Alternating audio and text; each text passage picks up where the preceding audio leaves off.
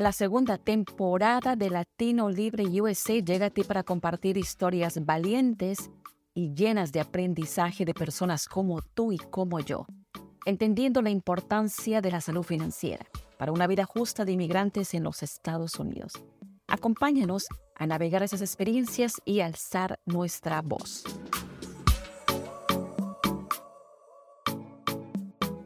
Y otra vez amigos, en Latino Libre USA, pues no podemos dejar de pasar un tema sumamente importante que mucha gente definitivamente tiene hasta terror hablar del tema médico. Pero primero vamos a hablar de nuestra invitada, quién es ella, en qué se inspiró en hacer lo que hace, no solamente en el estado que reside, sino en otros estados. Voy a dar la bienvenida a Aide Granados. Aide, muchísimas gracias por tomarte el tiempo de estar con nosotros. Para nosotros es un honor Tú actualmente nos acompañas, tú eres mexicana, pero nos acompañas desde qué estado ahí de. Hola Jessica, feliz de estar platicando contigo y tu audiencia. Yo estoy em, en Texas, en, en Dallas, Fort Worth, en el área metropolitana. Perfecto. Y ahora la pregunta que yo siempre hago a todos nuestros invitados, ¿hace cuánto tiempo llegaste a los Estados Unidos, Aide? Ajá, tu primera impresión hace 11 años, 2012, en enero del 2012 llegamos a vivir aquí, mi esposo, mi hija y yo. Y bueno, pues eh, no era mi primera vez viniendo a Estados Unidos, pero sí, obviamente es, es muy diferente venir de turista a venir a vivir. Eh, y, la verdad es que quise verlos con ojos de casa, de hogar. De dije, aquí, aquí es, y vamos a echar eh, raíces, ¿verdad? Como familia.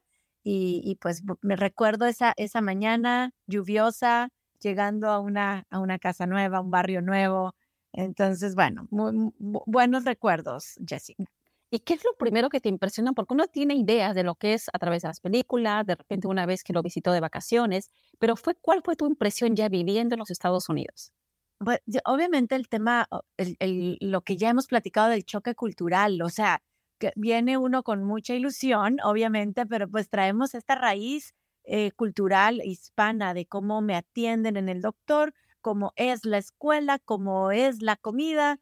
Y, yo creo que por ahí empezó mi choque cultural de, de decir, eh, ¿cómo puedo yo comer o hacer de comer em, respetando o, promoviendo esta raíz hispana mía, ¿no? Que, ¿Dónde voy a encontrar estos ingredientes? ¿Cómo puedo expresarle a mi, a mi doctor o a la pediatra, ¿verdad? Buscando para mi hija eh, cuáles son nuestras necesidades, entender el sistema médico para mí también fue como un, shock. Em, y, y, pues yo te puedo decir que soy muy curiosa, entonces interesante, no fácil, no, no fácil, interesante. O sea, todo ese proceso de adaptación, de, de, del cambio de idioma, del cambio de cultura, pues simplemente para mí yo lo veía como una oportunidad de aprender, aunque a veces eh, me frustraba y me cansaba y, pues sobre todo, tú sabes, la comunidad, o sea, no tener, yo no tengo familia aquí, eh, mi esposo tampoco, entonces estábamos en un lugar donde apenas estábamos empezando a conocer gente, a ser amigos, a crear comunidad y eso es clave para cualquier transición. Por supuesto.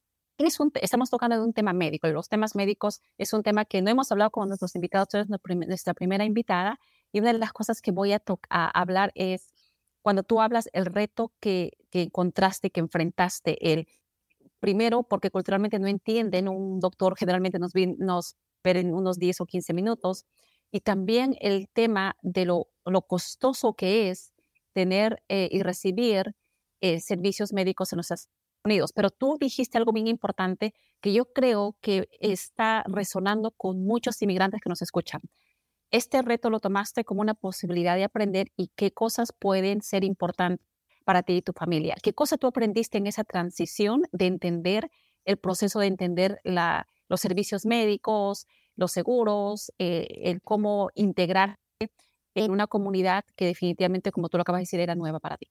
Claro, bueno, en primer lugar, como que como te decía, claro que había frustración, como tú lo estás mencionando. Aquí me atienden en 10, 15 minutos, cuando en México a lo mejor me hacían esperar dos horas, pero a mí el doctor me daba otra hora u hora y media, ¿verdad? Para, para, para atenderme. O sea, eh, eh, eh, me daba, no me daba nada más. Aquí, aquí a lo mejor me daban la mano, ¿verdad? Pero allá a lo mejor me recibía con un, hasta con un café, con un té, un abrazo. O sea, tú, tú sabes que esta es parte de lo que somos. Sin embargo, la verdad es que me hice a la idea desde un inicio y quise, quise hacerlo así.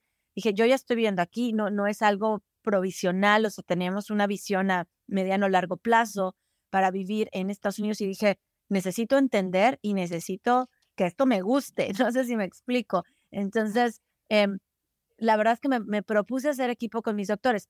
Tampoco fue a la primera, porque tú bien sabes que eh, a lo mejor hay un doctor con el que no voy a hacer clic, ¿verdad? O con el que no voy a estar tan, tan de acuerdo. En...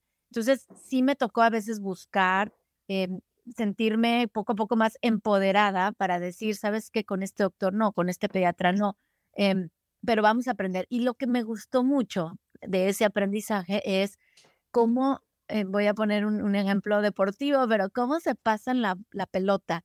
Eh, por ejemplo, ¿no? Mi, mi, médico familiar comunicado con, ahorita voy a hablar más al respecto de mi salud, pero con mi oncólogo, el oncólogo con el radiólogo, el radiólogo con el cirujano, y realmente ahí en el centro, o sea, tuve esa experiencia ya eligiendo mi, mi, mi suite de doctores, mi equipo médico, de, de, de que sí me di cuenta cómo ponen al paciente en medio y esta comunicación está bastante coordinada. Claro que siempre hay pues cosas que, que mejorar, eh, pero me gustó y entendí. Si la parte del sistema médico es algo que, que, valoro hoy, a veces sí extraño el trato más personal, lo más caluroso, un poquito más despacio, más largo, eh, pero he encontrado también gente con una vocación hermosa eh, y, con ganas de ayudar. Y lo he visto más allá de mi experiencia eh, con, con, otras mujeres y familias hispanas y latinas em, que encuentran esta, esta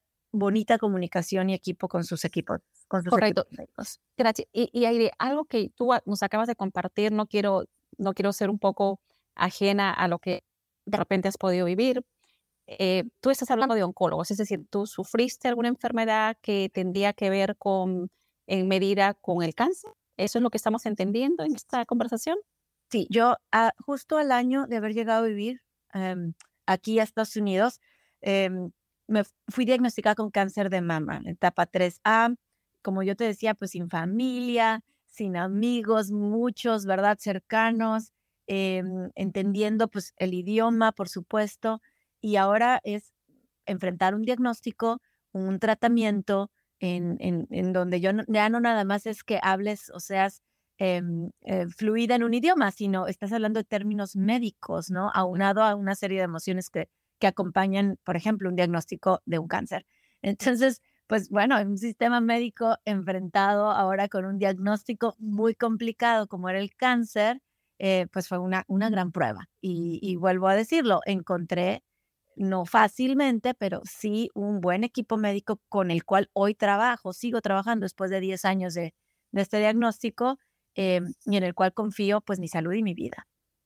Y, una de las cosas que de repente te voy a, te voy a, te voy a preguntar, porque siempre tocamos eh, queremos ver la parte humana de nuestros invitados y la parte que de repente algún inmigrante está pasando, lo que tú pasaste. ¿Cómo te sentiste? Porque imagino una vez que te dicen ese tipo de diagnósticos, ¿cómo enfrentaste el saber que estabas en un país eh, que de repente no sabías exactamente cómo podía funcionar y estabas alejada de, de, tu familia? ¿Qué es lo que pasó pues en ese momento por tu cabeza y tu corazón? ¿Y qué le puedes decir a ese, a ese inmigrante que de repente tiene, está pasando por lo mismo que tú pasaste hace 10 años? Pues obviamente me, me, me, acuerdo muy bien que ese, ese miedo, ese temor, pues claro que está presente y es bien importante ponerle nombre a esa emoción, reconocerlo para después avanzar. O sea, si, si yo quería seguir avanzando, tenía que decir, sí, tengo miedo, esto me espanta, ¿no? Em, e, el equipo médico, como te digo, obviamente mi familia, mi esposo, mi hija, la, mi fe, eh, un, gran pilar. Y, luego me puse a buscarle significado a esta prueba. O sea, yo soy, soy fan de estos, por ejemplo, autores de David Kessler, Elizabeth Kobler-Ross, que hablan mucho del, del, duelo, de la pérdida y del significado. Y la verdad es que el, cáncer no era extraño en mi vida porque mi mamá había fallecido de cáncer, mi abuela paterna, em, mi papá estaba padeciendo cáncer en ese momento que yo fui diagnosticada. Entonces, pero pues como tú dices, no es lo mismo en, en, un, en uno, ¿no? Em, y dije, vamos a buscarle significado. ¿Y, ¿Y, esto para qué? No, no, no por qué, porque ahí es perder tiempo. Yo te puedo decir, eh, buscar el por qué me dio a mí o por qué yo, para mí era una pérdida de tiempo y energía, sino el para qué. Y, yo creo que eso me, me ayudó en los momentos más críticos y más difíciles empezar a buscar este significado y, y bueno, creo que podemos platicar más, pero hoy, desde hace siete años y medio que mm, tengo una fundación que se llama Rosa es Rojo, en donde educamos a la mujer hispana en temas de bienestar y prevención de cáncer, justamente para que esto pues no le pase a más. Cáncer es la causa número uno de fallecimientos entre hispanos que viven en Estados Unidos. y justamente porque la gente no, primero no se chequea, piensa que es muy caro y no existen otras alternativas. Es decir, tú, lo que te pasó a ti era para poder dar un legado y el legado fue eh, tu fundación que se llama Rosa es Rojo. ¿Estoy correcta? Es correcto, se llama Rosa es Rojo. La encuentran así en redes sociales, en un sitio web, em, en donde pueden encontrar obviamente información. Nosotros hacemos lo que hacemos, que es la educación en bienestar, porque existe esta estadística que a mí me encanta, que dice que el 42% de todos los casos de cáncer tienen una raíz en un estilo de vida poco saludable. Entonces, si yo cuido la manera en la que como, pienso, me muevo, siento, voy a estar en una mejor posición para prevenir el cáncer y otras enfermedades crónicas. Entonces, claro, es muy importante además el empoderamiento en salud para decir, me voy a hacer mis chequeos anuales sin pena, sin perder tiempo, sin procrastinar. Eh, hago equipo con, mi, con mis médicos, tomando las decisiones en conjunto y, por supuesto, cambio mi estilo de vida. Si no cambio mi estilo de vida, obviamente tengo una mayor, estoy más propensa a estas enfermedades crónicas, incluyendo el cáncer. Entonces, esta fundación enseña a todas nuestras mujeres como hombres de poder acceder a ese tipo de información en forma gratuita. ¿Eso es lo que estamos entendiendo? Tenemos programas de bienestar que eh, sí, son, son talleres, son mentorías y muy recientemente, en abril del año pasado, comenzamos una comunidad virtual basada en una aplicación que bajas al teléfono o a otros eh, dispositivos móviles, que es, esta aplicación se llama Supervive Comunidad, así se llama, Supervive Comunidad. Entonces tú la puedes buscar en App Store, en Google Play y formas parte de este grupo de hispanos, de latinos, en donde el bienestar es como nuestro, nuestro común denominador y vas a encontrar recetas, cápsulas de experto, clases en vivo. Y por supuesto tenemos un podcast que cada semana comparte em, un episodio de bienestar desde mayo del 2019. Entonces hay más de 190 episodios allá afuera, siempre en español, con contenido que es culturalmente relevante, formando comunidad. Y pues bueno, nos encanta eh, compartir este contenido a través em, de Spotify, Apple Podcast, Google Podcast y por supuesto bajando el app Super Viva Comunidad a tu teléfono. No cuesta nada estar, formar parte de esta comunidad y donantes generosos pues dan estas becas para que mujeres em, puedan participar en nuestros programas de bienestar. A veces el donante dice, esta beca es para mujeres que viven en este código postal o en este condado o en esta ciudad o a veces a nivel nacional, depende mucho del donante que da em, este apoyo.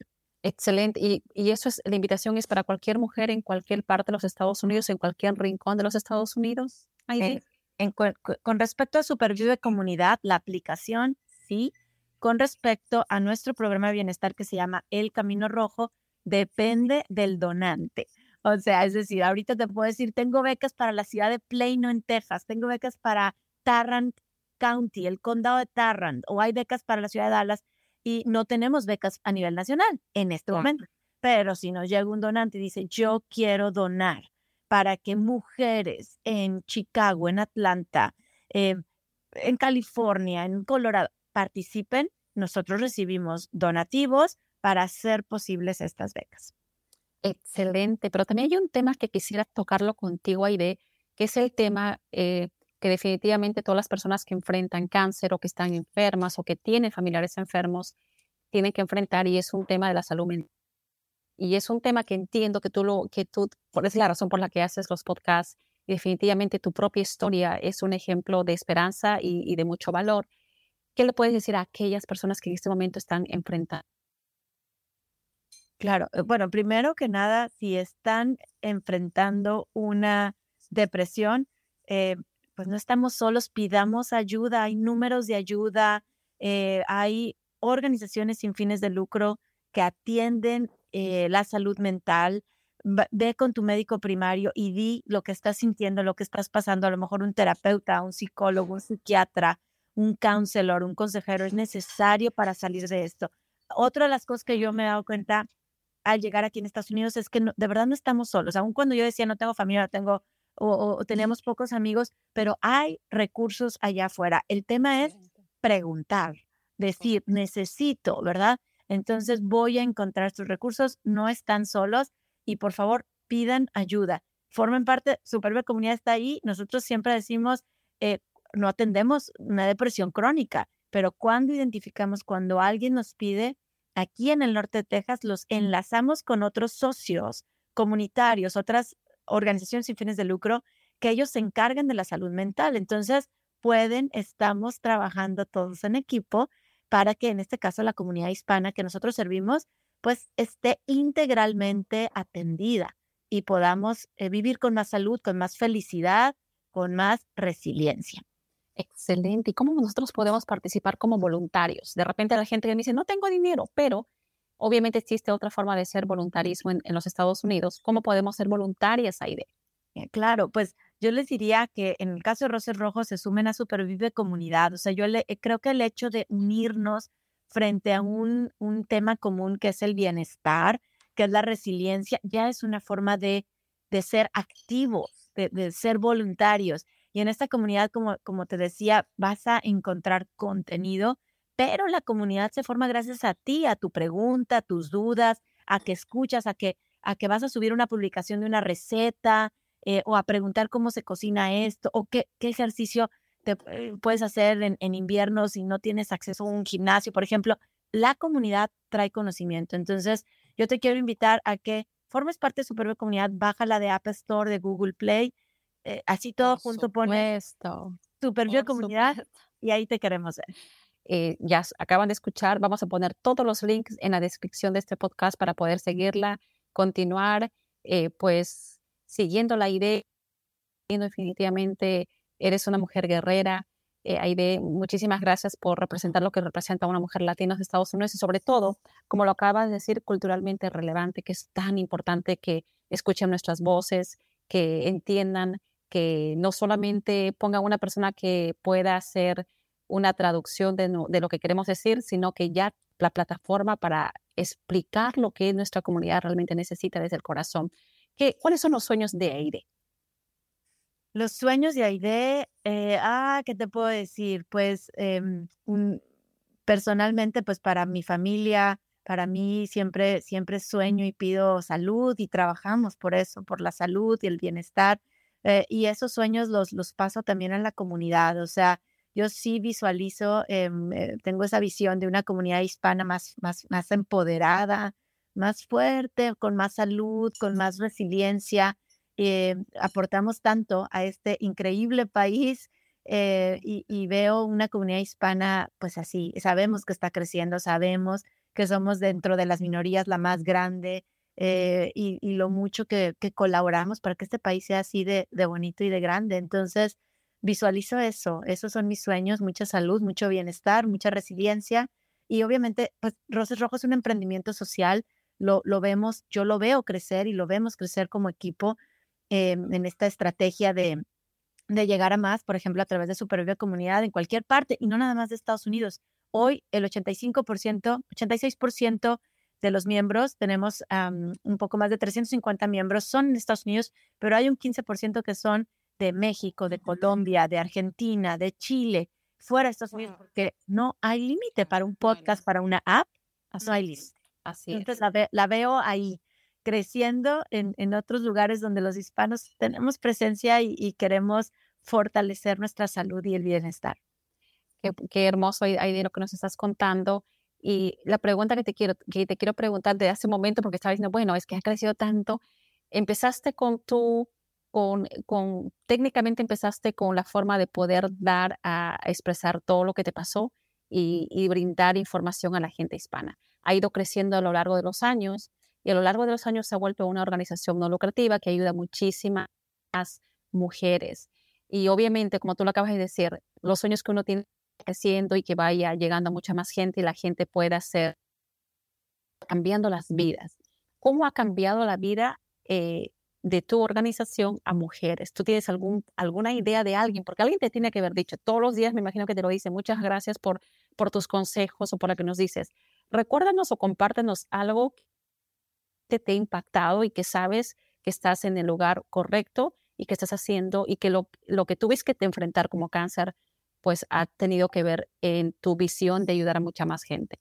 Wow, es que no, no acabaría de los testimonios. O sea, yo creo, creo en la métrica, o sea, ya sabes, hay como organización y que reportamos, a veces recibimos obviamente fondos públicos o privados, pues siempre uno tiene que reportar los resultados, la métrica, pero también creo en el poder de las historias, del storytelling, ¿no? En inglés.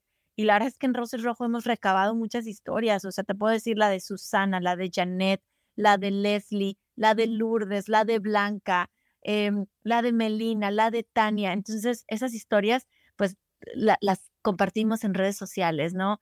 Eh, personas, algunas sí que han a lo mejor vivido un diagnóstico de cáncer, pero nosotros trabajamos en la mayoría de las veces con mujeres hispanas sanas que quieren prevenirlo y, y lo que enfrentan a veces es la pérdida de un hijo, a veces es el no tener trabajo, el no eh, hablar el idioma. Em, entonces, cuando llegan a Roses Rojo y nos lo han dicho, es como llegar a una familia y, a tener comunidad y por eso nosotros decimos, no caminamos solos, no caminamos solas, vamos acompañadas, ¿verdad? En este camino hacia el bienestar.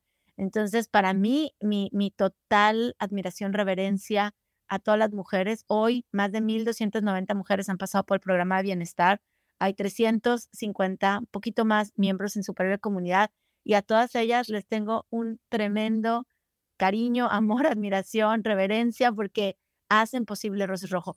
Hay un libro, además lo, lo comento, que hace un par de años, un poquito antes de la pandemia, gracias a un donativo de Communities Foundation of Texas, que es una fundación aquí en el norte de Texas, hicimos posible un libro eh, que recaba la historia de 10 mujeres de Roses Rojo, de supervivientes, le llamamos, de Roses Rojo, cada una con un reto diferente, una adversidad diferente, migración, eh, un problema legal, te digo, el idioma, el peso, el cáncer, la violencia doméstica, etcétera y están en ese libro que se llama Historias de Supervivencia, em, que me va a encantar mandarte uno.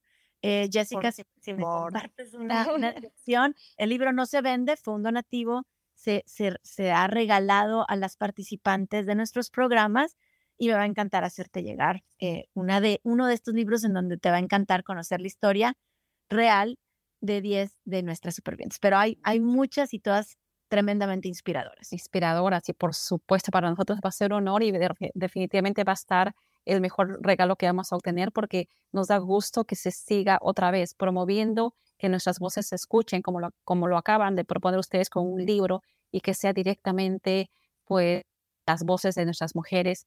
Y de verdad, Aire, estoy sumamente inspirada. Muchísimas gracias por el tiempo que te has tomado. Sé que es sumamente valioso, especialmente un día como hoy. Estamos grabando un día eh, en la tarde. Así que muchísimas gracias por tu tiempo. Yo sé que siempre paras ocupada haciendo todo lo que tengas que hacer y de verdad eh, te deseamos lo mejor. Vamos a estar en lo que tú necesites, en lo que tú nos pidas. Vamos a estar ahí pendiente para poder promover lo que es Rosa es Rojo, para promover tu podcast. Vamos a invitar el día de hoy por lo menos a 10 personas que hagan y nos puedan hacer saber si ya han bajado la aplicación y se han ingresado a la cuenta de Rosa es Rojo en Facebook para poner algún comentario o ponerle un like. Claro, gracias, gracias y gracias igual a ustedes por hacer estas conversaciones de migrante a migrante posible. Y, bueno, también estamos en Instagram, en LinkedIn, en Twitter, eh, por supuesto en YouTube con el podcast ahí. Entonces síganos en redes sociales, déjenos un comentario, háganos una pregunta por ahí. Em, eh, o si no, a escribir a info arroba rosasrojo.org. Ahí también recibimos todos sus comentarios y nos vemos, por supuesto, en Supervive Comunidad, la aplicación. Eh, nos va a encantar saludarlos por ahí. Por supuesto. Muchísimas gracias, Aide. Conmigo, amigos, será hasta la próxima semana. Gracias. Chao, Jessica. Chao. Gracias por escucharnos. Te invito a apoyar este podcast suscribiéndote y compartiéndolo con más personas. Para enterarte de nuevos episodios, síguenos en Facebook e Instagram como Hispanic Solutions Group. donde también te ayudamos a construir y reparar tu crédito en los Estados Unidos. Porque una comunidad informada es una comunidad fortalecida.